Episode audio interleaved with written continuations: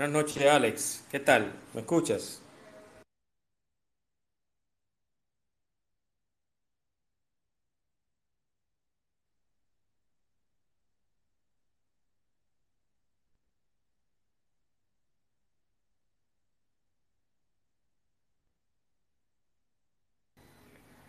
¿Qué tal el sonido? ¿Cómo me escuchan? Bien. Póngame un dedito o una manita levantada.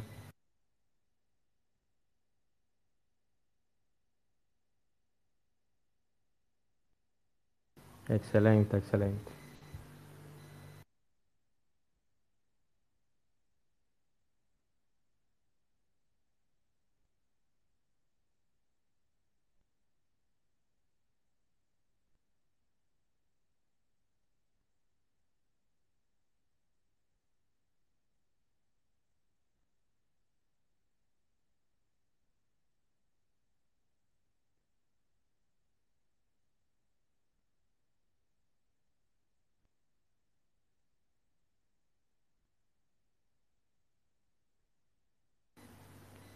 Buenas noches para todos, bienvenidos. Alex, invitado, John San, el señor Juan José Valentín, el Aine, bienvenido para todos. Vamos a dar inicio entonces, Alex, y inmediatamente vamos con el intro de,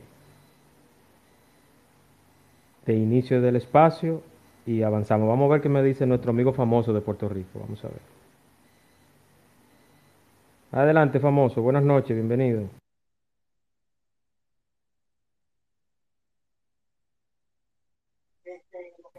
Buenas noches, famoso, ¿qué tal? Todo bien, todo bien, gracias.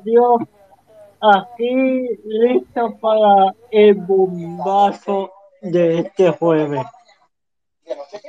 Que vamos a hablar, pero que quiere ver el programa, vamos a hablar sobre el contrato de Luma Energy, que hace pocos minutos el gobernador acaba de, eh, de sacar del trabajo a los empleados de Luma Energy. Ah, ok, entiendo. Bueno, ese tema está un poquito complicado.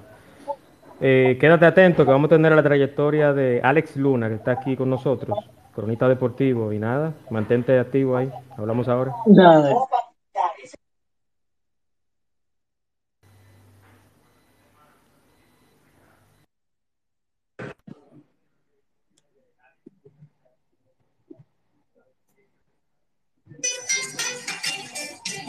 Espacio dinámico e interactivo, donde tratamos temas muy interesantes y de crecimiento personal. Así es, el espacio de Juan Manuel. De lunes a viernes a las 8 de la noche por aquí, por Twitter. No te lo pierdas, síguenos en todas nuestras redes sociales como arroba carboneljuan. Te esperamos.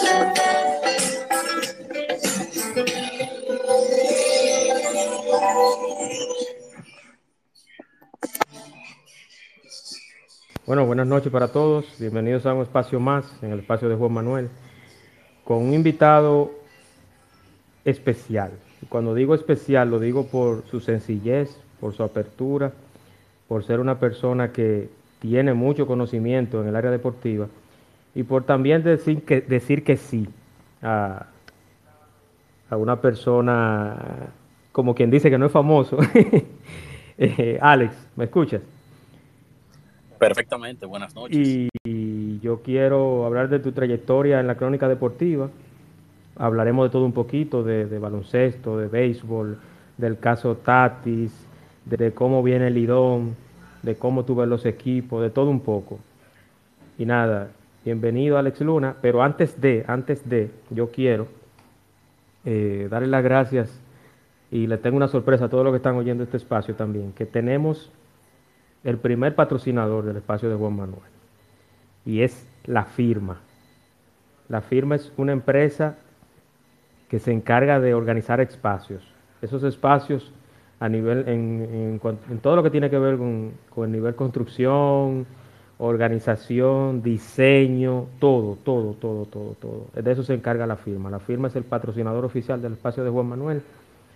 Ellos utilizan la, metodología japonesa de 5S, que es Mood Board, que más adelante hablaremos de ese tema o en otros espacios, pero ya ustedes saben, la firma patrocina el espacio de Juan Manuel by arquitecta James Reynoso.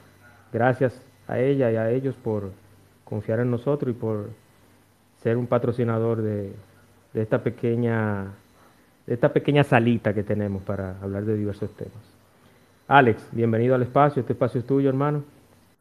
Bueno, muchas gracias. Buenas noches para ti, para todos los que están presentes en el espacio, a nuestro amigo Edward, ¿verdad? Que siempre estamos en contacto en su espacio también. El AINE, a todos los que están por ahí, al profe. Saludos a todos. Gracias, Alex. Yo quiero iniciar, Alex, eh, como dice el nombre del, del espacio, el nombre que está arriba. Yo quiero que hablemos un poquito para iniciar de quién es Alex Luna, cómo inicias en el en la crónica deportiva, en el área deportiva. Yo he visto tu manejo, he visto tu que eres una persona muy abierta a, a cualquier inquietud, eres muy respetuoso. Entonces yo quiero saber cómo se inicia Alex Luna en la crónica deportiva. Bueno, este, yo sé que hay algunos como Edward que viven en los Estados Unidos y tal vez saben que la cultura estudiantil de República Dominicana es un poquito distinta a la de otros países, pero voy a tratar de explicarlo un poquito sencillo.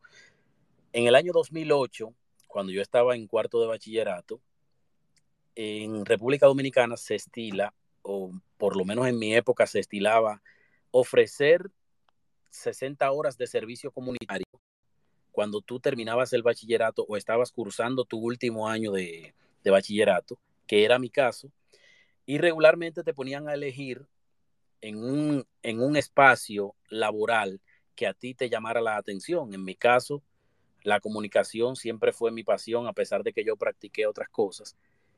Y me dieron el permiso de hacer, de realizar esas 60 horas de servicio comunitario en un periódico. Pero ese periódico era, salía una vez al mes, se llamaba Periódico Evidencias, creo que todavía está vigente. Y ahí me entregaron la responsabilidad de realizar una columna histórica que naturalmente salía una vez al mes. Y esa columna yo la colgaba en mi cuenta de Facebook al momento de ser publicada por el periódico. Y trabajando servicios privados, servicios, eh, yo era eh, chofer privado en una empresa. Ahí conocí a una señora que interactuando con ella me dice que tiene un sobrino que vive, que vive en Miami y que trabajaba para ESPN en ese momento, que trabajaba en la crónica deportiva y me puso en contacto con él. Pasaban los meses y yo colgaba mi, mi columna en Facebook y un día el joven me escribe y me pregunta que si yo me expreso igual que escribo. Y yo le digo, bueno, pero yo entiendo que eso es lo correcto. Entonces, él procede a llamarme para confirmar si, coincidía lo que yo escribía con lo que yo decía. Al final del día, él me dijo, yo creo que tú necesitas entrar en la radio. ¿A ti te interesa entrar en la radio? Y yo le dije, bueno, esa, esa siempre ha sido mi pasión. Ahí me recomienda ir a un programa muy, yo diría que muy longevo en la comunicación deportiva. Y más que longevo, ha sido una institución, una universidad en República Dominicana que mucha gente conoce como Pío Deportes, que siempre ha sido un, un programa de básicamente de apuestas deportivas, pero que como se trata de comunicación, mucha gente, yo me incluyo, ha aprendido a hacer comunicación a pesar de haberla estudiado. Creo que ahí se aprende a hacer comunicación. Ahí duré cinco años, eh, básicamente aprendiendo de más que apuestas deportivas, aprendiendo a comunicar, a crear, a desarrollar, a editar eh, una noticia. Y luego entonces, años más tarde, en ese mismo trayecto de trabajar en el, en el programa de Pío Deportes, conozco a la esposa de Enrique Rojas y por vía de ella comienzo a trabajar en el programa Grandes en los Deportes como reportero en Santo Domingo. Ahí pude hacer eh, algunos contactos y conseguí pues ser reportero en Santo Domingo para ESPN Nueva York, la 1050. Posteriormente, en el año, estamos hablando del año 2015.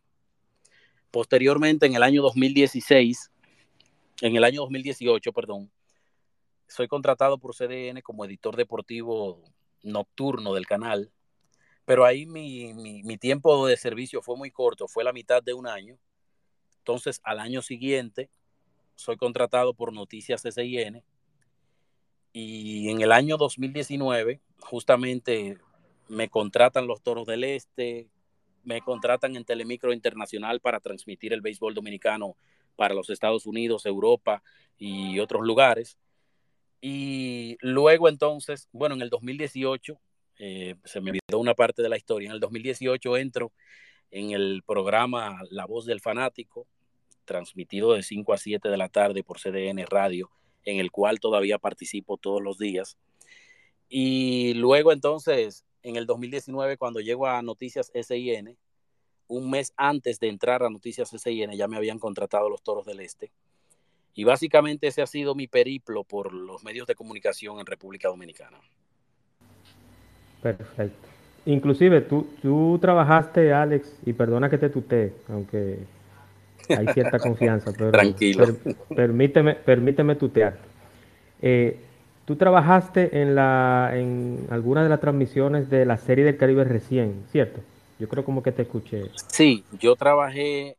Lo que pasa es que el grupo que adquirió los servicios, los eh, derechos de transmisión y comercialización en República Dominicana, está, va a entrar en su tercer año. Yo trabajé en los primeros dos años, que fue Axio Media, quien preside, ¿verdad? Virgilio Rojo, quien es la mano derecha de Vladimir Guerrero.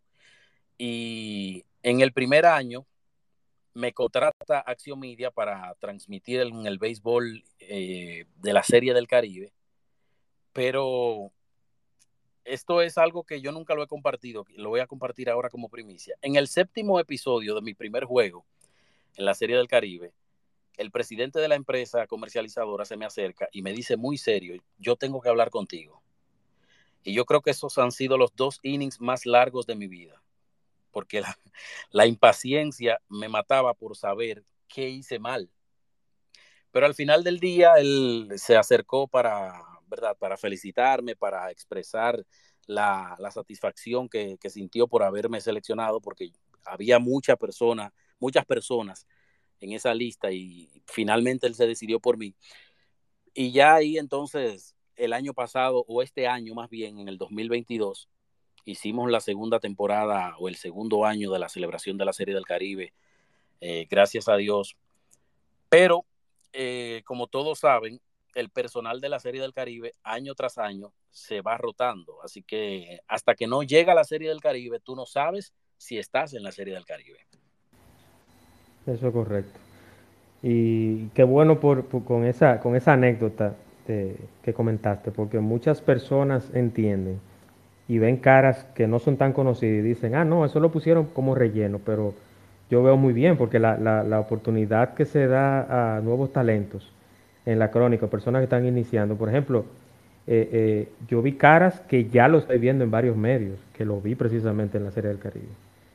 No sé si, si está de acuerdo conmigo en ese Sí, sí, totalmente. Y en realidad, la, coyuntura por la que yo entré a la transmisión de la Serie del Caribe mm, fue un poquito atípica, porque en realidad se estila que colocan un comunicador de cada uno de los equipos para que haya equidad entre todos.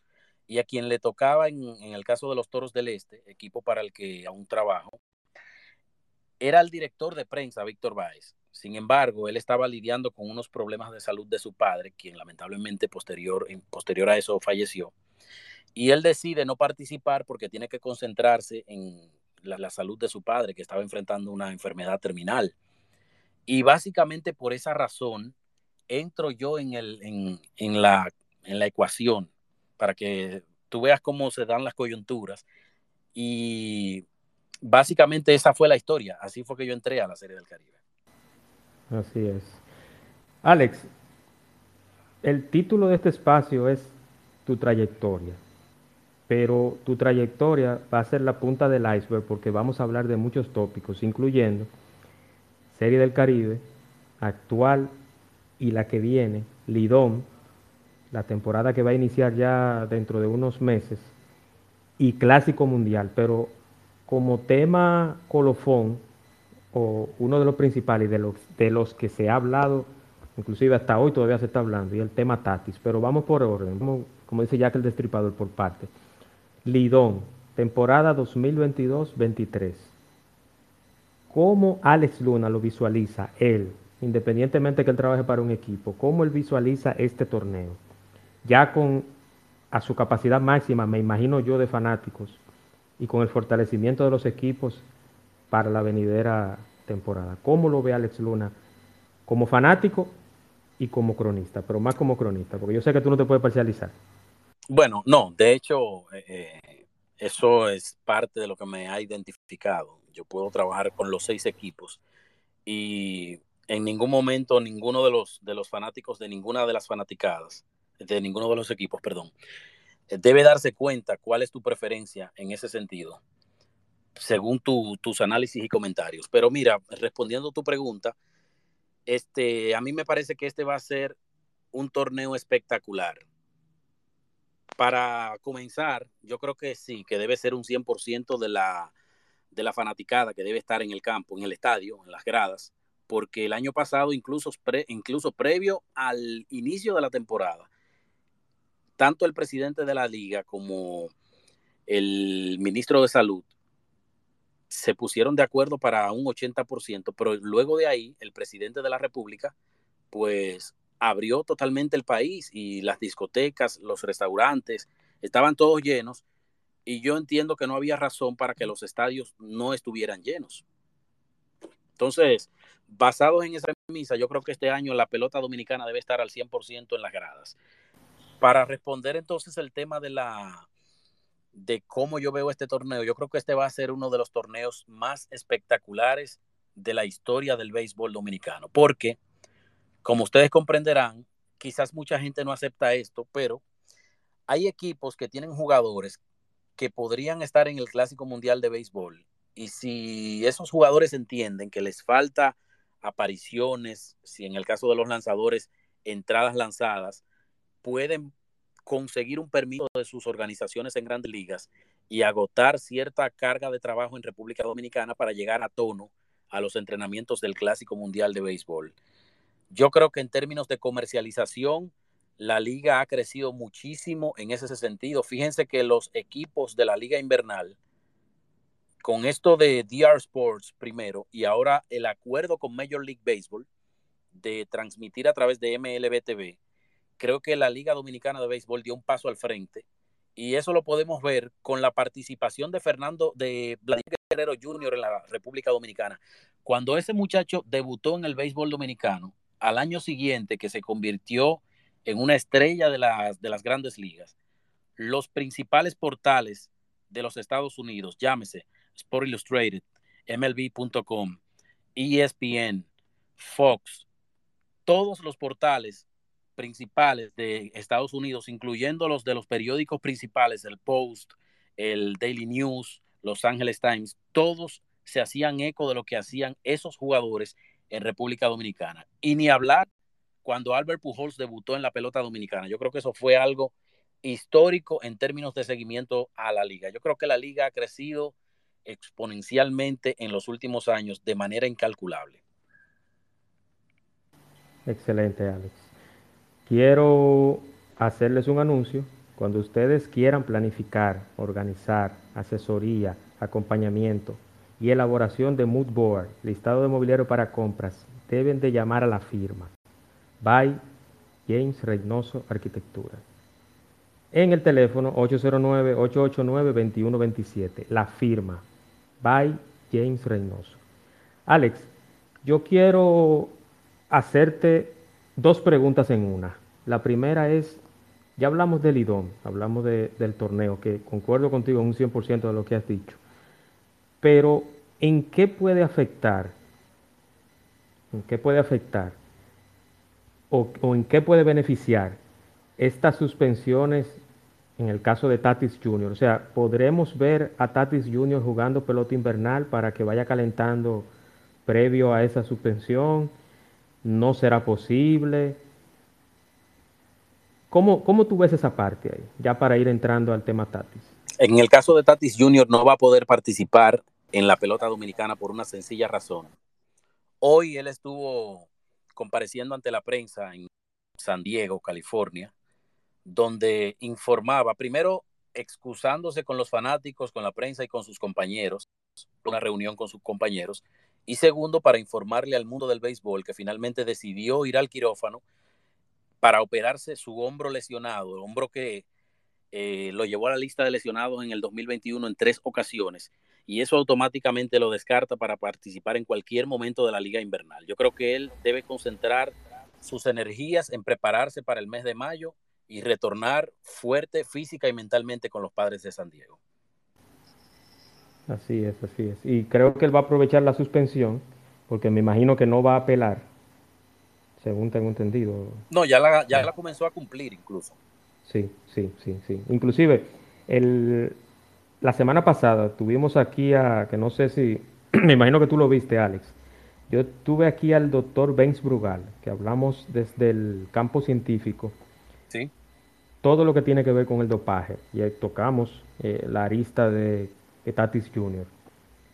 Y mencionamos los casos famosos de corredores en, atletismo. hubo inclusive una persona de Colombia que habló del fútbol, habló, alguien de Estados Unidos habló del fútbol, soccer, del fútbol americano, habló también de las artes marciales mixtas. Y yo le hice una pregunta al doctor sobre el caso Canelo. Sabe que Canelo eh, fue sancionado por dopaje. Luego él abrió una investigación paralela, pagó aproximadamente 500, 600 mil dólares y se demostró que por una carne que él comió en México salió positivo a esteroides. Entonces, yo le daba el escenario al doctor, le preguntaba que si, si Tatis podría apelar esa sanción. Y él me dijo, todo es posible, pero hay que invertir un dinero. Ya que vemos que Tatis no va a, apelar esa sanción, y viendo el escenario de hoy, que ya reconoció, hizo un mea culpa de el tema de la crema o, el, el, medicamento que se haya puesto, ¿cómo tú ves el futuro o el presente, el futuro de Tatis en la MLB? Y si tú crees que, que él luego se puede redimir y que la gente olvide un poco ese mal sabor reciente con, ese medicamento. ¿Cómo tú ves ese, desde el punto de vista de cronista, aparte de que somos dominicanos todos y queremos lo mejor para él, pero objetivamente? Yo creo que yo no, no utilizaría la palabra redimir, porque eh, los fanáticos, sobre todo en Estados Unidos, los fanáticos no olvidan muy fácilmente. Y Tatis cometió un error garrafal que los que están acá en este espacio, que residen en los Estados Unidos, saben que es un, es un error que cometen muchos atletas y que es imperdonable. Primero, no admitir una culpa sobre una suspensión que te apliquen por dopaje y luego admitirlo como lo hizo Tatis, eso es imperdonable ante la fanaticada de los, de los, de los equipos de béisbol en Estados Unidos. Yo creo que eso va a pesar mucho en la carrera de Fernando Tatis y de aquí en lo adelante, yo creo que su familia, sobre todo su padre, que ha estado muy cerca, que conoce el negocio, que ha sido básicamente un guía espiritual y deportivo con el muchacho, porque hay que recordar que cuando él se lesionó el año pasado, su padre eh, declina ser el dirigente de República Dominicana en, el periplo de los o en las clasificaciones de los Juegos Olímpicos y se va hacia San Diego para ayudar al muchacho a recuperarse de una lesión. Yo creo que su padre, sobre todo, tiene que tratar de trabajar bastante fuerte en la parte psicológica, porque lo que le espera a Fernando Tatis, luego de la suspensión, es mucho con demasiado, yo diría en términos dominicanos. Hay que recordar algo. A mi juicio, Fernando Tatis no ha comenzado a pagar el precio de haber fallado. Yo creo que el precio de haber fallado lo va a comenzar a pagar después de cumplir la suspensión, porque él arriesgó algo que no estaba en duda al momento de ser sancionado y es ser la cara de las grandes ligas. Eso él lo entregó automáticamente, dio positivo, entregó el derecho a ser la cara de las grandes ligas. Ya Major League Baseball no creo que vaya a proyectar a Fernando Tatis después de esto como la cara del béisbol, sin importar lo que haga Fernando Tatis en el campo, porque tiene una mancha con los esteroides. Segundo, la parte psicológica sobre el manejo de la prensa, de los fanáticos, de la social media, que tú sabes que influye bastante en las figuras, con un muchacho de apenas 23 años que se encuentra con la fama y el dinero a esa edad, yo creo que el trabajo psicológico que va a tener que hacer la familia va a ser bastante eh, fuerte con relación a su manejo de aquí en adelante. Así que yo creo que lo que le espera a Tatis de aquí, o más bien cuando concluya su suspensión, va a ser peor que perderse 80 juegos de una temporada. Sí, así es. Concuerdo contigo, Alex. Y sobre todo que, que, estos días, cuando se anunció la, la, la suspensión hasta hoy, me imagino que han sido los días más largos y los más terribles de toda su carrera, incluyendo la del papá, la de Fernando Tatis Párez. Yo concuerdo contigo totalmente en eso. Florentino tiene alguna pregunta o comentario. Adelante, Florentino. Sí, buenas noches, Juan. Un placer. Eh, te buenas noches, Florentino. Tu Twitter Space de información, a Alex y los oyentes. Bueno, yo a diferencia de Ale, eh, estoy más, soy más, más positivo, soy positivista, estoy más positivo, eh, estoy convencido y, le, auro, le auro a Fernando Tati, a nuestro compatriota, eh, lo mejor y, éxito. Y entiendo que todos nosotros en la vida hemos cometido errores y tenemos una oportunidad para reivindicar, para. Como dice la Biblia, que esté libre de pecado, que tire la primera piedra. Yo entiendo que Ale, eh, perdón, que Tati comenzó ya a pagar el precio de, de su error, porque ya lo ha manifestado y, lo que está pasando la pesadilla por no estar en lo que le gusta a él, que es en el juego, en el campo de béisbol. Entiendo que él tiene eh, la edad, todavía un muchacho joven, 23, 24 años, eh, para reivindicarse. Eh, tiene el talento de pelotero para reiniciar su, su, su, profesión de, de juego a partir de mayo del próximo año. y, y, los números que, pueda poner, eh, eh, todo eso son factores a su favor que el tiempo, eh, el tiempo que le aguarda es, es, promisorio. ese es mi, punto de vista. Como dominicano, yo le doy un voto de confianza y nada, y él tiene la, él tiene, ya tiene la oportunidad para comenzar a demostrar que ha cambiado, que su comportamiento, a partir, podríamos decir, de hoy, que ya dio su mea culpa, su comportamiento en términos personal y social, y cuando comience a jugar béisbol, comenzar a poner los números que venía poniendo y su estilo de juego. Entiendo que que todavía hay vida para rato, para él reivindicarse y decir estoy aquí presente. Porque independientemente de, la pomada, la cosita esa que usó, el muchacho tiene calidad y, lo que ha hecho es, con, es, natural. O sea, lo, de Tati en el, campo de béisbol es natural. No es por ninguna sustancia que, que le agrega más valor, que le agrega más visión, que le agrega más movimiento en el bateo o sea, es un pelotero natural y, eso lo vamos a ver porque apenas tiene 23, 24 años y, y ustedes verán y vamos para adelante. Muchas gracias. Gracias, Florentino. Bueno, Alex, eh, ahora vamos, yo quiero tocar un tema, no sé si alguien más tiene alguna pregunta o comentario a Alex. Mira, ah, perdón que te interrumpa, antes de, quiero, quiero aclarar algo. Con respecto a Tatis, yo creo que debemos identificar lo que es el pecado y el pecador.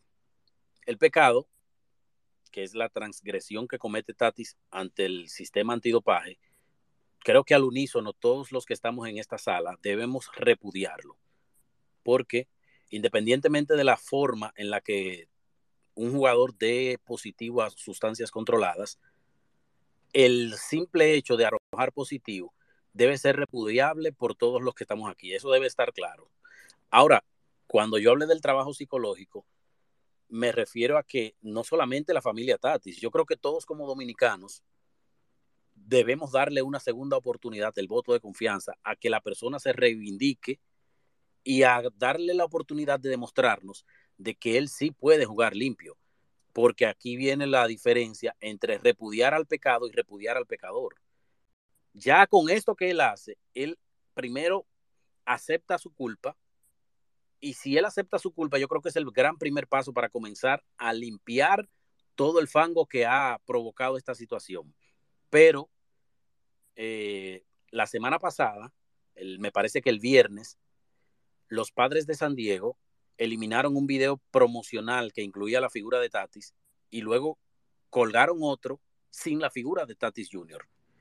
Pero antes de eso, la semana pasada, me parece que el pasado miércoles o el martes, había un, bueno, e, es esta noche, esta noche o mañana, martes o miércoles, había una noche del Bubblehead de Fernando Tatis, que es el muñeco al que se le mueve la cabeza, y ya cambiaron esa noche promocional por merchandising y camisetas de Juan Soto, a quien ellos van a proyectar como la próxima estrella de las grandes ligas.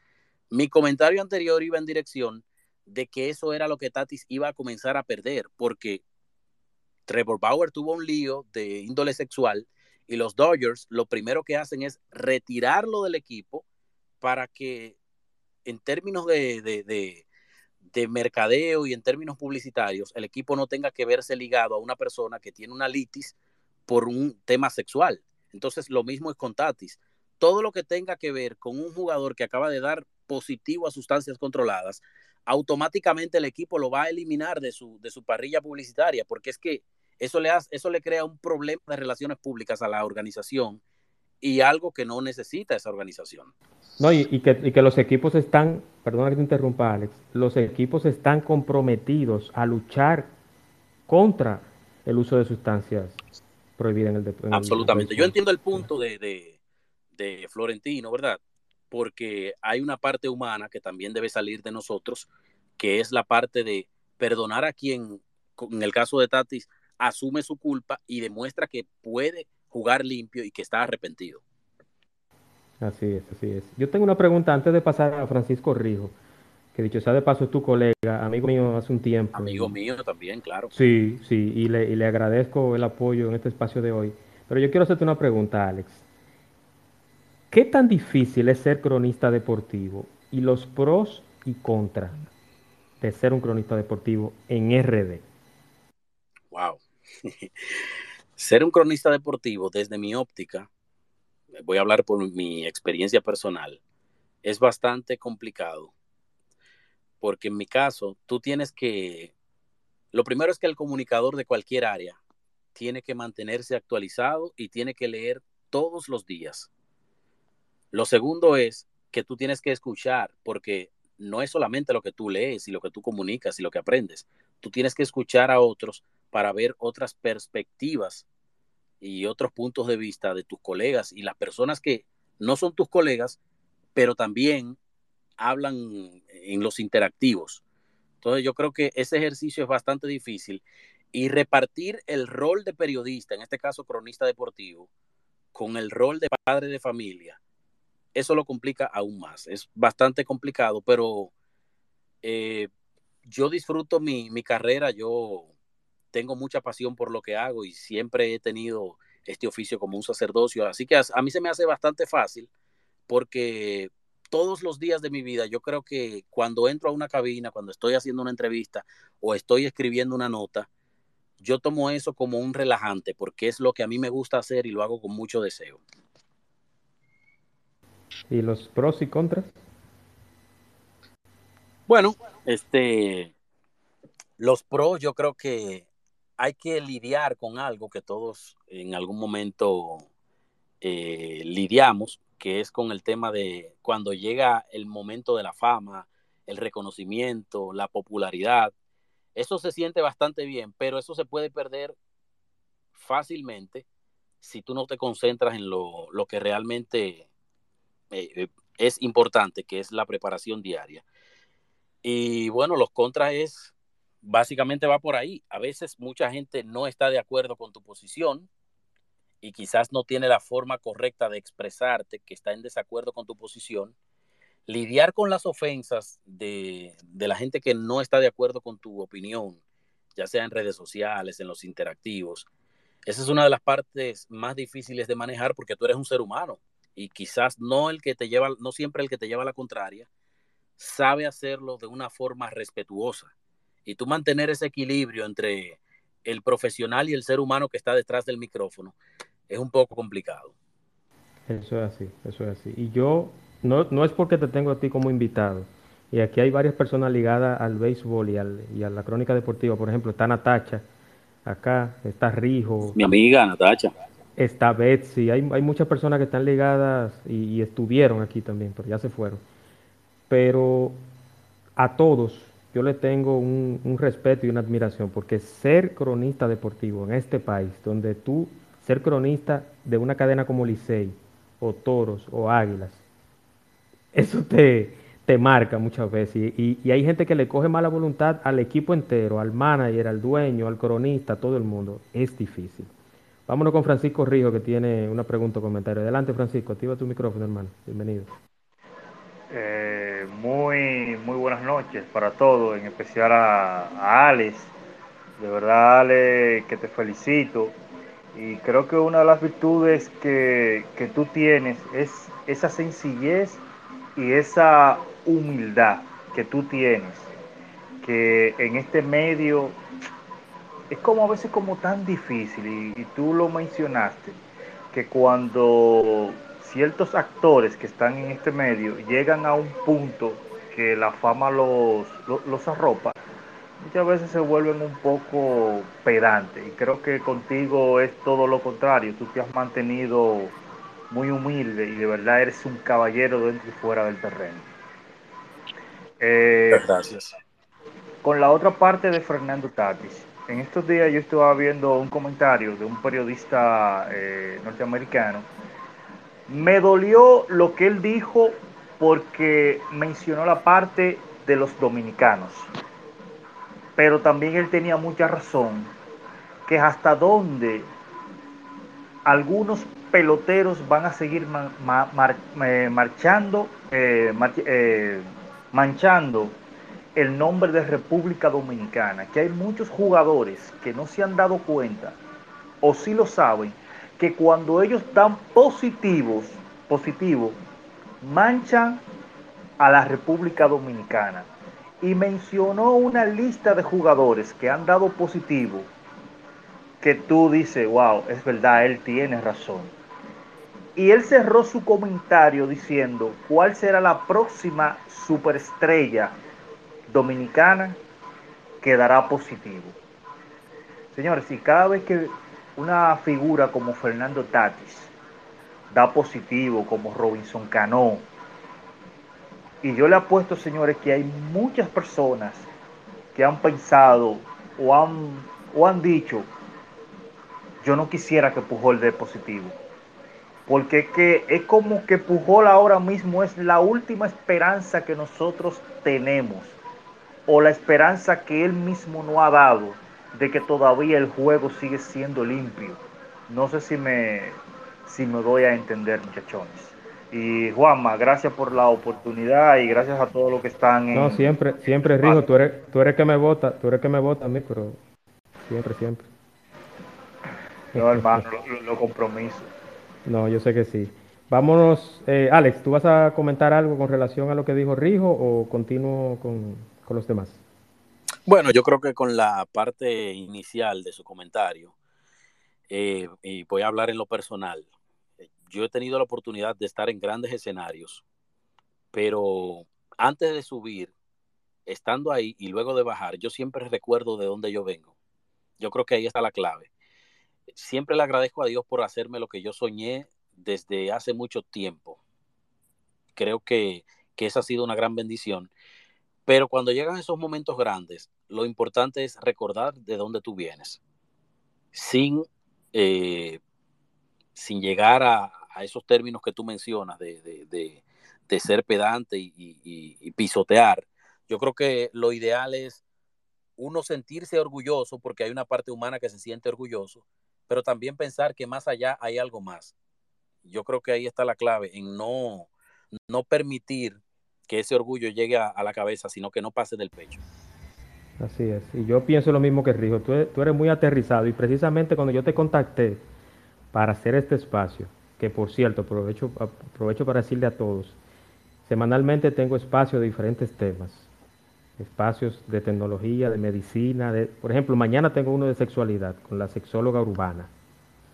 Y yo cuando hablo con los invitados les digo, ¿estás dispuesto? Porque yo no soy una persona de los medios, yo simplemente estoy a algo que empezó como una como un sueño, como una quimera, pero ya se está, está tomando forma. Entonces yo agradezco tu apertura, Alex, y, y tu sencillez al aceptar estar aquí. Vamos Siempre con la... Natacha. Gracias. Vámonos con Natacha Eusebio. Adelante, Natacha, bienvenida. Activa su micrófono. Buenas noches, chicos. Hola, Alex. Eh, no ha abordado el tema de manera bastante completa. De hecho, creo que las cosas que iba a puntualizar o señalar ya han, ya han sido abordadas. En última instancia, eso último que comentaba Alex, o lo que hablaban de, de qué tan difícil es hacer crónica, o, o, el hecho que se le señalaba a Alex eh, su humildad y, y, su accesibilidad y Alex es un, un, excelente ser humano, de verdad que sí, tanto como en lo profesional como en lo personal.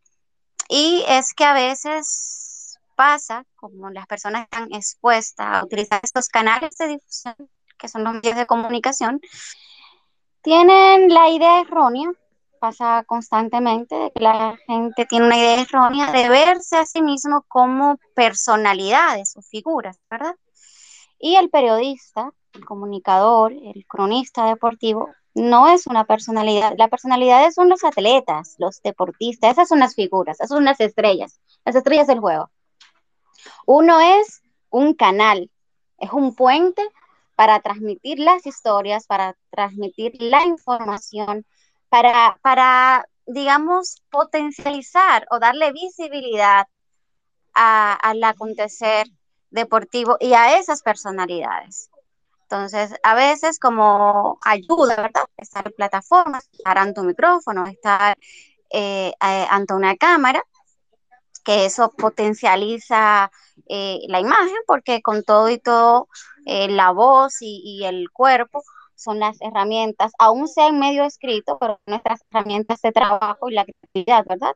Lo intangible que es el cerebro son nuestras herramientas de trabajo, nuestro cuerpo, y eso hace que tu imagen esté expuesta y la gente tenga en ti el reconocimiento, ya sea de tu nombre, por, a través de tu firma, o de tu imagen, de tu figura, a través de que te ve por esos canales de difusión, pero eso no nos hace a nosotros figuras, la, los reyes los, lo, lo interesante, eh, lo que la gente busca y de lo que se quiere conocer, saber, es de los deportistas, deportistas de los atletas. Entonces, ahí viene, eh, digamos que cierta confusión eh, que le nacen a algunas personas y, y, por ahí comienza, digamos, a darse ese, ese pequeño disturbio en lo que es el rol o, el, de, dentro del manual de funciones de, del oficio que uno desempeña. Ese personaje de artista, Natacha, que, que algunos eh, se ponen, ¿verdad? sí, porque hay uno por ahí, hay uno por ahí que no voy a que no voy a mencionar, pero ustedes saben quién es, que esa persona es prácticamente un personaje. O sea, eh, eh, quien lo oye hablar entiende de que él es marca registrada, que él es un equipo, que él es... Y no, y es como tú dices, y como dijo Alex y dijo Rijo, ustedes son cronistas, ustedes son periodistas, ustedes son el canal para llevar una historia, ya sea lo de Tatis, lo de Pujols, todo. Pero hay algunos que prácticamente son intocables en la crónica deportiva. Totalmente de acuerdo contigo, Natacha. Bienvenida y muchas gracias por apoyar el espacio y por estar acá. Osvaldo, adelante, Osvaldo. Activa tu micrófono, hermano, y bienvenido.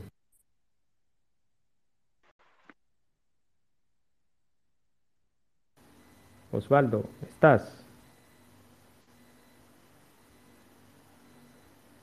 Hola, Osvaldo. ¿Me ven? Parece. Sí, aló, buenas. Sí, ahora buenas. sí, ahora sí, adelante, hermano. Sí, muy buenas noches a todos. Ale, Juan, por la invitación.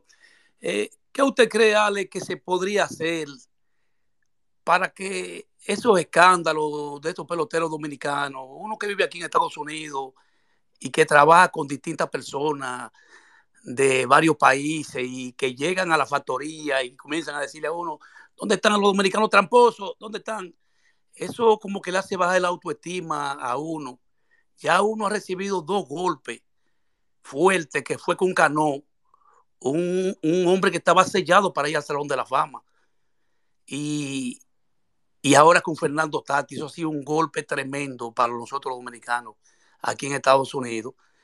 ¿Qué se podría hacer para orientar a esos peloteros eh, a que no caigan en eso de estar usando sustancias prohibidas? Porque sinceramente nos están marcando como hay un pelotero venezolano que está retirado ya, que cada vez que hace unos comentarios en Instagram, dice que uno suspende uno, que son unos tramposos, ustedes son unos tramposos. No recuerdo el nombre que es, yo sé que es un pelotero bien conocido.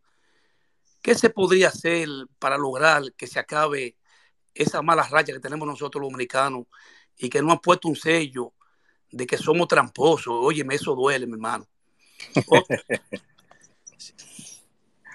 Gracias, Osvaldo. Gracias por, por, lo que me toca. Mira, eh, o escuchen. Yo creo que la Major League Baseball está haciendo lo correcto para intentar, para orientar a los jugadores. Los jugadores reciben charlas educativas desde la Liga de Verano, la Summer League en República Dominicana, incluso los jugadores de grandes ligas. Ahora, yo creo que la Major League Baseball podría implementar sanciones más severas, y cuando hablo de sanciones más severas, me refiero al tema de las suspensiones, y agregar en los contratos cláusulas que involucren eh, positivos de sustancias controladas.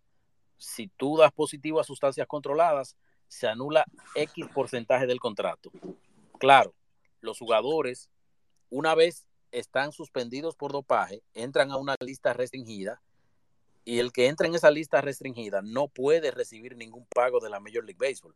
Pero yo creo que en ese sentido, ser un poquito más ríspido, más, más eh, eh, fuerte, creo que sería lo correcto de parte de la, de la Major League Baseball y eso disminuiría significativamente la cantidad de jugadores que dan positivos desde República Dominicana, la cual yo creo que no se va a detener, pero sí se puede reducir implementando esa medida.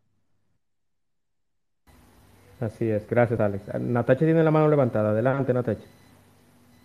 Sí, mira, eh, de hecho, luego de las declaraciones de Pedro Martínez, las cuales dentro de todas las opiniones eh, que se manifestaron de ex peloteros fueron una de las más atinadas, eh, a excepción de que él tocó precisamente ese punto donde él, digamos, que daba cierta cuota eh, de culpa compartida, en una menor dosis, pero sí, sí se refirió a una a que la MLB se involucrara más, que desarrollara unos programas educación y todo eso a los peloteros dominicanos.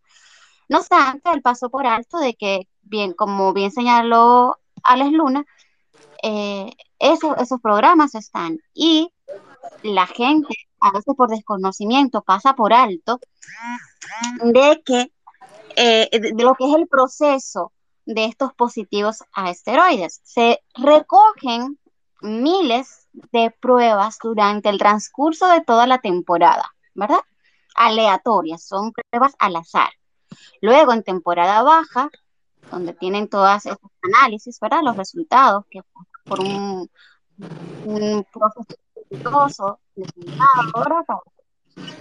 Todas las estén ahí sin, error alguno, ellos hacen una reunión y esto no es solo de la MLB, es con, eh, en conjunto con la Asociación de Peloteros de Grandes Ligas. Entonces, cuando nosotros decimos, ah, que quieren mancharnos, que es en contra de los dominicanos, o sea, no, no es así. No es Major League Baseball por sí sola que tiene que ver con, estos protocolos para el control de lo que son las sustancias eh, prohibidas, que hay un listado, el pelotero conoce, y que están en Summer League, están recibiendo charlas y orientación de cómo cuidarse y del protocolo a seguir para cuidarse de los dispositivos. Más allá, más allá de la intención eh, por el uso de la sustancia, porque bien puede hacer una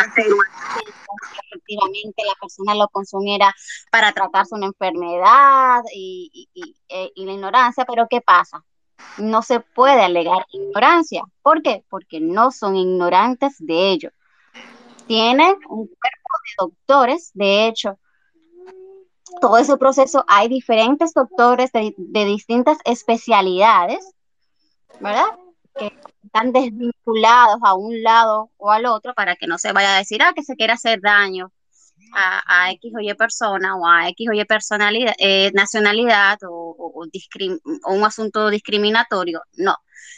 Más aún que hay un impacto, no solo psicológico que ustedes hablaban antes, para Tatis o para nosotros como dominicanos, como bien eh, nuestro amigo acá expresa que se sienten cuando le dicen que los dominicanos, que tramposos, hay una repercusión, un impacto al mercado de las grandes ligas. Cuando tú vienes proyectando un muchacho como la cara de tu negocio, ¿en qué le va a grandes ligas eso aportar? O sea, hay un todo un, un, batallón de marketing preparado para potencializar esa figura y hacer dinero en mercancías, en tickets, eh, eh, eh, en marcas de proyección y todo eso se ve grandemente afectado. Y ahí mencionó Alex ahorita el caso de, cómo los padres, para desvincularse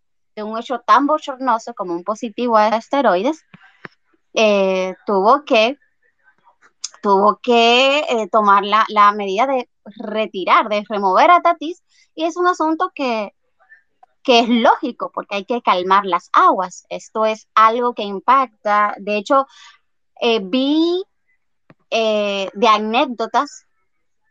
Ahí leí ayer de un padre que dijo, contrale, yo hace dos días, eso fue eh, para el día del positivo de Tatis, hace dos días le compré jersey a mi hijo de Junior y él hoy me dice a mí que si no puede ponérselo no podía ponérselo. Y entonces el papá aprovechó y le dijo, no, mira, eso está mal.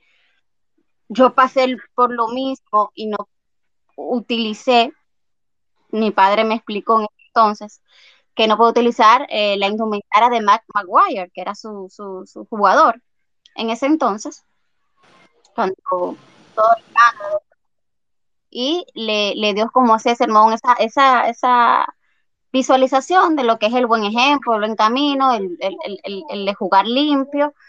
Y el niño, dentro de su inocencia, le dijo, le preguntaba, ¿no se puede dar una segunda oportunidad? Y él se quedó reflexionando, hizo la pregunta abierta, ¿no? Como, ¿qué le digo? O sea, ¿qué hago? Porque es eh, una situación que va mucho más allá, como estoy diciendo con esto que, bueno, que sí, que él buscaba eh, mejorar su rendimiento. Amén de que tiene todo el talento del mundo, y efectivamente, no es que los esteroides eh, es que te vuelven un, un X-Men, ¿verdad?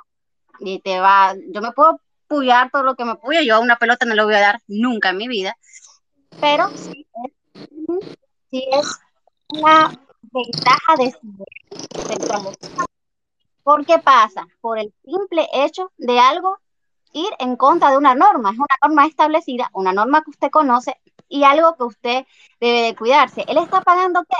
Más allá de lo moral, de si, de si fue por error o no fue por error, él está pagando las consecuencias de una negligencia.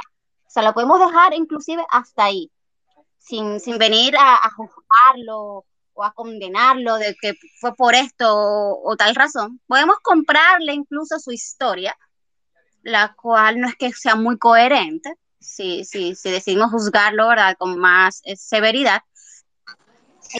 Pero el simple hecho, el simple hecho de él violentar, de, de ser negligente al programa, al protocolo, ya va a tener una consecuencia. Entonces, cuando otros, eh, otras personas nos señalan a los dominicanos como tramposos, hay un hecho detrás de eso y es un hecho alarmante y es la proporción de dominicanos que dan positivo a esteroides.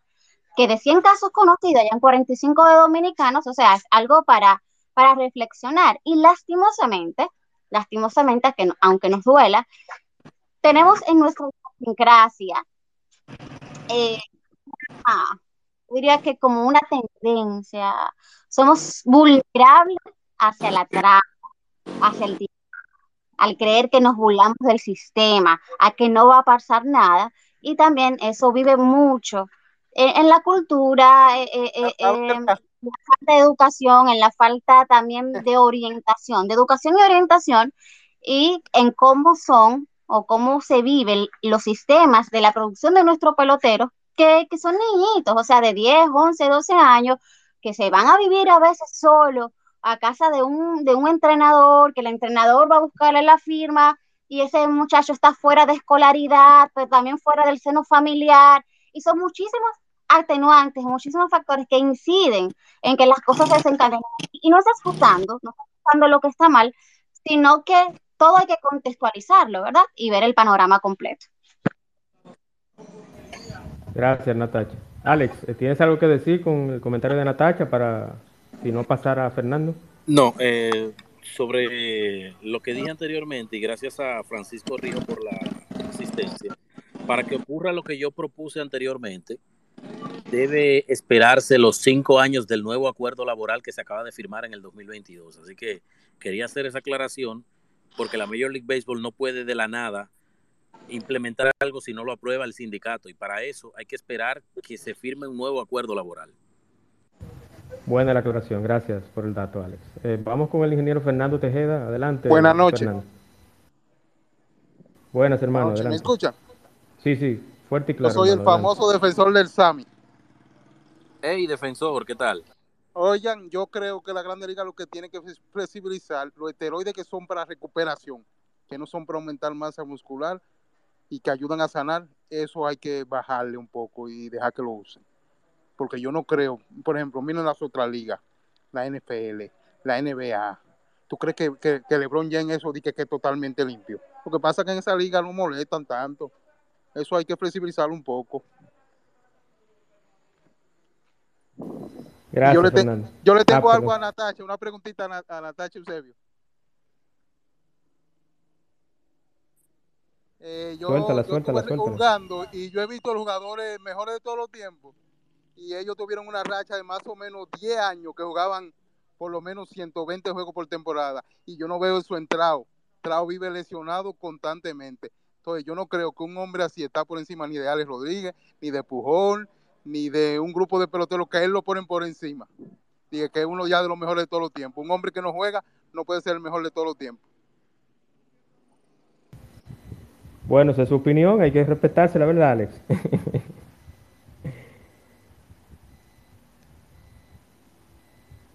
Alex, ¿me escuchas? Sí, estoy por aquí, estoy por aquí. Ok. Natacha que me responda, que ella defiende demasiado a Trao.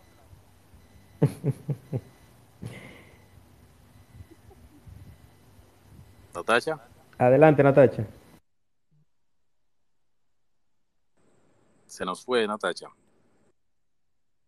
El tema hoy es Tatis y los esteroides. Sí, pero tú me puedes responder eso. Él no juega, o sea, lamentablemente, tiene, él se lesiona todos los años. Trao tiene una condición en la que su espalda, ¿verdad? Él tiene una condición crónica en la que su espalda eh, penosamente está sufriendo. Y él está jugando pese eh, a ello. O sea, ya es algo con lo que es crónico, es algo con lo que le toca lidiar de aquí en lo adelante. Y ya el Salón de la Fama lo tiene ganado hace rato. Solamente le hacía falta cumplir los 10 años de servicio, ya está en su temporada número 12 y Trout es un Salón de la Fama. Y respecto a algunos nombres que mencionaste, mencionaste algunos que, que, que dieron positivo a esteroides, como es el caso de Alex Rodríguez. Y, y, pero yo veo que tú, como defensor del Salmi el Fin, y, y, tú, y por ahí eh, andas pidiendo clemencia y, y un free esteroides. Eh, pero Trau hasta ahora, lo que se conoce, va limpio. Entonces, nada, no sé qué, no sé, no sé qué quisieras puntualizar. Pero sí, Trau sufre de una de un problema en la espalda, problema crónico inclusive. Por eso ya nos roba las bases, se ha enfocado en, en su poder, eh, pero todo las herramientas talento nacional como pocos y muy por encima de la media de la era de su liga, muy por encima. Tan así que hay una comparación que hizo Montilla hoy muy interesante entre Ken Griffey Jr. y Mike Trout, ambos center fielders, ¿verdad? Bastante queridos, carismáticos, ambos caras de... Bueno, Ken Griffey no, no fue la cara como tal, eh, eh, porque coincidió con otros que digamos que él no fue el mejor de su liga en el momento, pero sí, sí dentro de los mejores y sí el carisma, y hasta se apodan parecido, Kid y, Kid, y The Kid. Eh, y lo que le lleva a Trout respecto a la media de la liga es abismal, aunque sus números, WAR y, y, todo lo demás son bastante parecidos, llevándole Ken Griffin Jr. en los que son los números acumulados, aunque en mayor cantidad de turnos. Perfecto, gracias Natacha. Francisco Rijo me pidió la palabra. ¿Tiene alguna pregunta o comentario, hermano? Adelante. No, no, no, seguro, seguro fue por, por error. Ah, ok, ok. Alex, yo tengo otra pregunta para ti. En el punto de vista y ahora en el escenario clásico mundial. E invertí un poquito los temas porque el último era Tatis Jr., pero ahora yo quiero que hablemos del clásico. Ya se saben, no todos, pero la mayoría de los, o una gran parte de la mayoría de los managers o dirigentes de los equipos. Sabe ya, inclusive algunos coaches. Hoy, hoy salió el, el betting coach de Estados Unidos, que es Ken Griffin Jr., por cierto, valga la redundancia y la, el comentario que hizo Natacha. Entonces, ¿cómo, saliendo Tatis del equipo dominicano, cómo ves el equipo dominicano? Eh, ¿Cómo ves el resto? ¿Cómo nos ves en el grupo que estamos? Dame tu, tu opinión ya de lo que ha salido del Clásico Mundial 2023. Bueno, yo creo que ante la ausencia de Tatis, muchos, y me incluyo en ese grupo, esperaban que Wander Franco eh, sea, ¿verdad?, la figura que podría estar alrededor del, del shortstop en el equipo dominicano. Sin embargo, Franco tuvo un retroceso en su proceso de rehabilitación de una cirugía que se practicó y eso lo va a sacar del campo con los Reyes, lo cual, según las reglamentaciones del Clásico Mundial, probablemente él no podría estar disponible para el Clásico.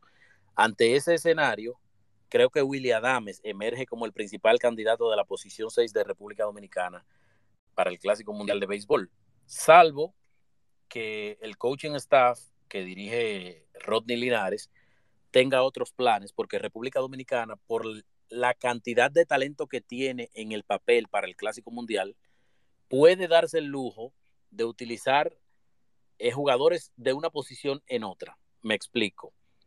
Ante la presencia de Manny, de Manny Machado en la, en la tercera base, lo más lógico es utilizar a José Ramírez en la intermedia, quien juega en la tercera en su equipo, pero ha jugado en la segunda base. De hecho, llegó a grandes ligas como segunda base. Pero el equipo dominicano bien podría utilizar a Manny Machado, quien firmó como campo corto, podría utilizarlo en el short y entregarle la tercera base a Rafael Devers. O sea que yo creo que hay mucha, todavía hay mucha flexibilidad en términos defensivos y hay mucha versatilidad en el equipo dominicano. Preocupa el hecho de que Tatis y Franco no estén disponibles, pero no creo que sea una noticia para alarmarnos. Yo creo que aún con esos dos talentos fuera, República Dominicana tiene muchas formas de confeccionar un equipo élite. Claro, tú mover a Manny Machado de la tercera base, evidentemente estás sacrificando defensa porque Rafael Devers no es ni la sombra en términos defensivos de Manny Machado, pero la realidad es que República Dominicana tiene opciones. Sí, debilidades del equipo dominicano en el Clásico Mundial, ¿ves alguna? Sí, yo creo que dadas las situaciones que te acabo de mencionar, el hecho de, de tener la opción de mover a, a, Machado de la tercera base podría convertirse en una debilidad en términos defensivos, porque si tú no tienes a uno de los mejores defensores en el último lustro de la posición 5 y lo tienes jugando en el campo corto, posición que tiene varios años que no juega, evidentemente que tú estás sacrificando la defensa de tu equipo. Yo creo que por ahí comienzan las debilidades del equipo dominicano. Y naturalmente en la receptoría, República Dominicana no tiene en estos momentos un receptor de nivel de grado A, tipo JT Real Muto, quien ya confirmó que va con el, equipo de Estados Unidos. Creo que dos, esos dos elementos podrían señalarse como debilidades, porque de verdad que fortalezas tiene mucho en el papel el equipo dominicano. Así es, así es. Muchísimas gracias. Eh, tengo otra pregunta para ti y ya está casi cerrando, aunque vamos a darle participación a las demás personas. Si tienen algún comentario o pregunta, pueden hacerla. Bueno, aquí Osvaldo está bien activo. Adelante, Osvaldo.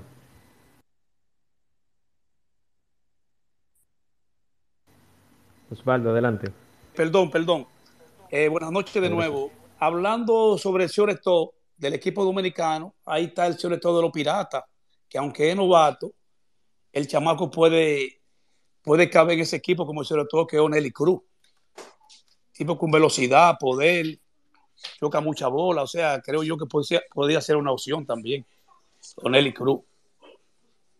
Sí, eh, yo creo que también puede, puede ser una opción. El caso con Adames es que el Clásico Mundial es un evento bastante corto y tú te enfrentas a lo mejor de lo mejor, por lo menos en el papel, y ya Adames tiene experiencia de, de postemporada en grandes ligas. Adame sabe lo que es jugar bajo presión y creo que, que eso y su, su hoja de servicio, su tiempo de servicio en grandes ligas, creo que eso le da cierta ventaja con respecto a, al resto, pero definitivamente que O'Neill Cruz emerge como una posibilidad, claro que sí.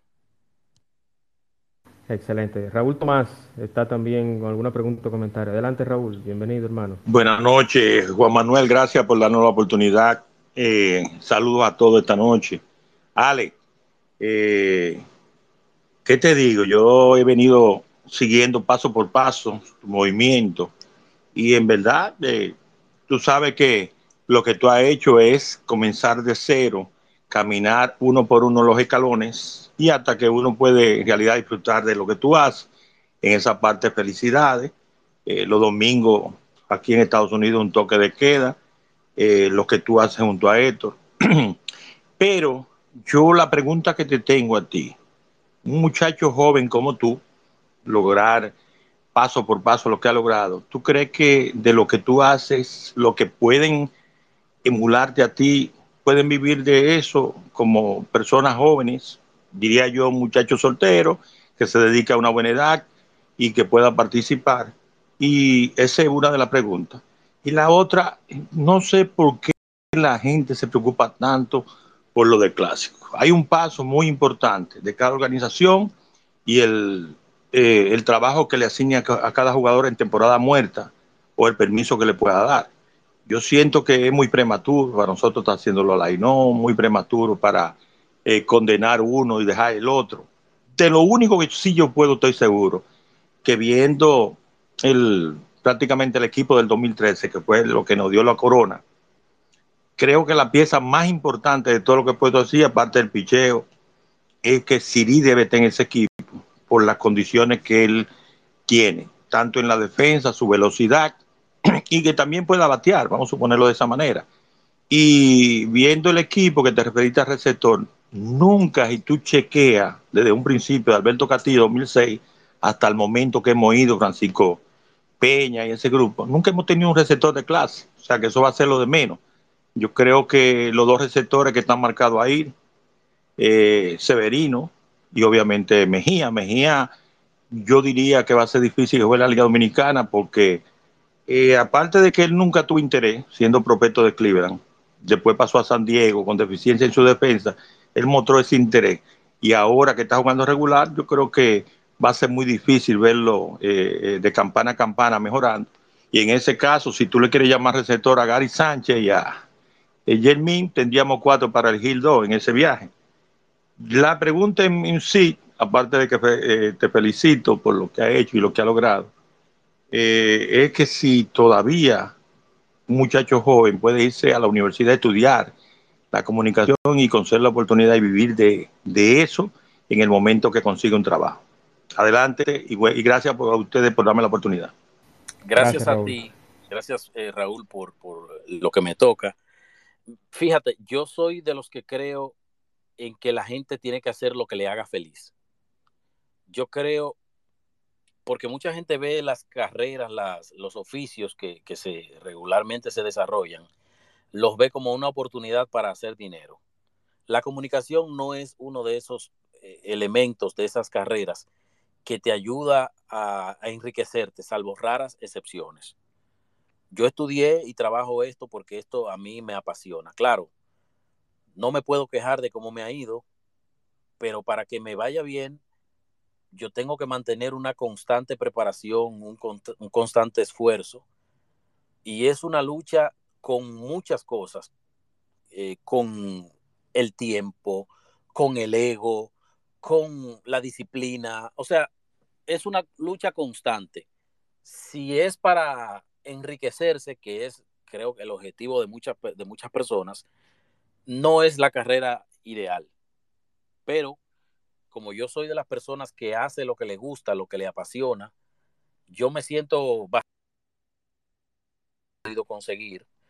Eh, no voy a hablar en términos personales, ¿verdad? Lo que he podido, ¿verdad? Alcanzar con mi carrera. Creo que con lo que he podido lograr, vivo feliz, estoy tranquilo. Y si un joven de esos que están acá en el, en el espacio está escuchando y su objetivo de vida es hacerse rico con la comunicación, creo que no es la, mejor opción. Pero si usted lo que le apasiona es comunicar, haga lo que usted lo haga feliz. Porque al final del día, y te voy a poner un ejemplo, un ejemplo breve. En el 2018 yo pasé por el quirófano con una, una situación de apendicitis. Y eso se complicó. Yo estuve más tiempo de lo normal ingresado en un centro médico y una de esas madrugadas yo hice una crisis de dolor. Como es normal en las clínicas de República Dominicana, las enfermeras regularmente de madrugada no prestan la misma atención que de día por un asunto natural. Quizás esas, esas personas tienen otros trabajos y, entienden que pueden dormir en, en ese espacio laboral y yo no recibí atención cuando hice una crisis.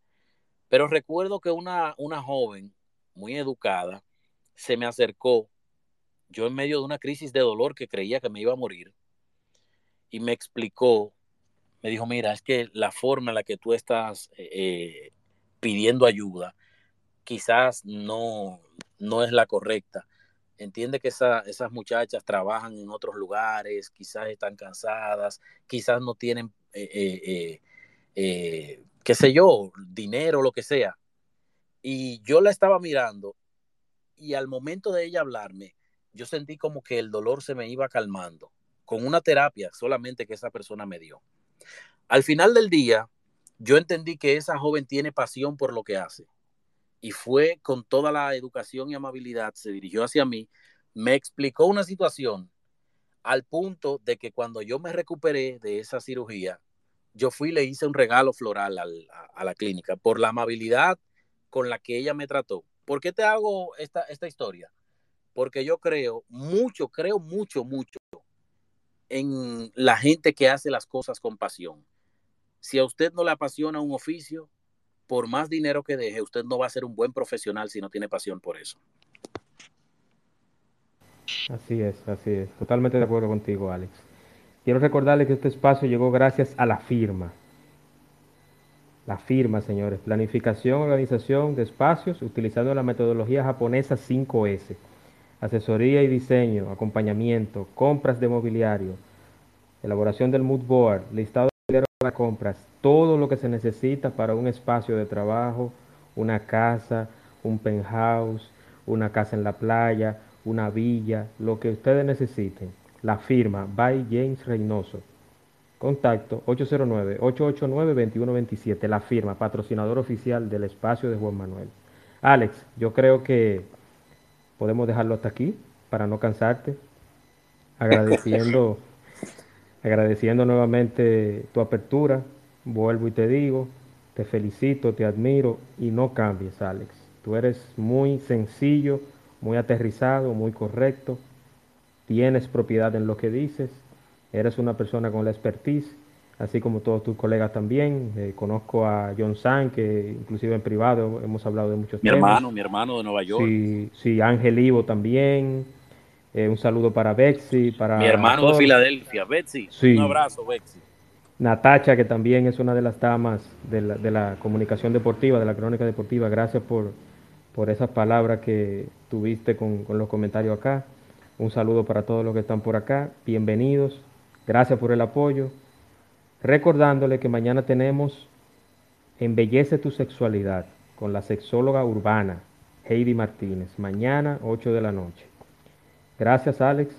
Eh, te reitero de nuevo mi admiración y te felicito por tu carrera y que y te auguro también muchos éxitos y muchas cosas más. Yo espero, espero escucharte en algún juego del Clásico Mundial, precisamente de Dominicana con otro país.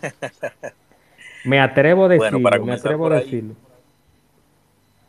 Eh, no sé si eso sea posible. Yo tengo planes de, de- de ir a Miami. No sé si, si eso sea posible. Pero todo puede suceder.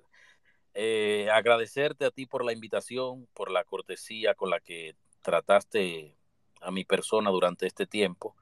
Agradecerles a todos que me soportaron durante este tiempo, todos los que están aquí.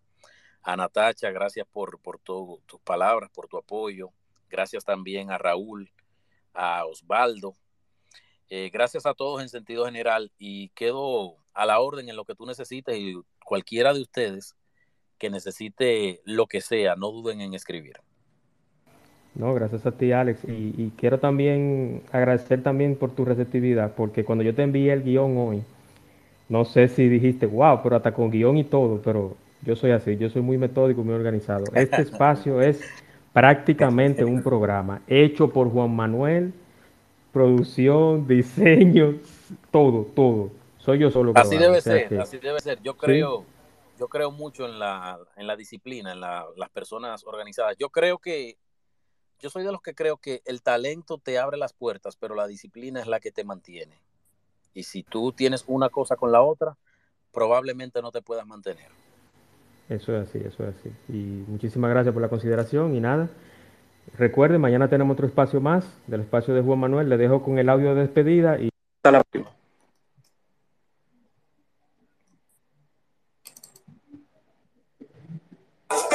El espacio de Juan Manuel. Temas interesantes y de crecimiento personal. Por el día de hoy ha sido todo, pero mañana te esperamos aquí en el espacio de Juan Manuel. Gracias por acompañarnos y hasta la próxima.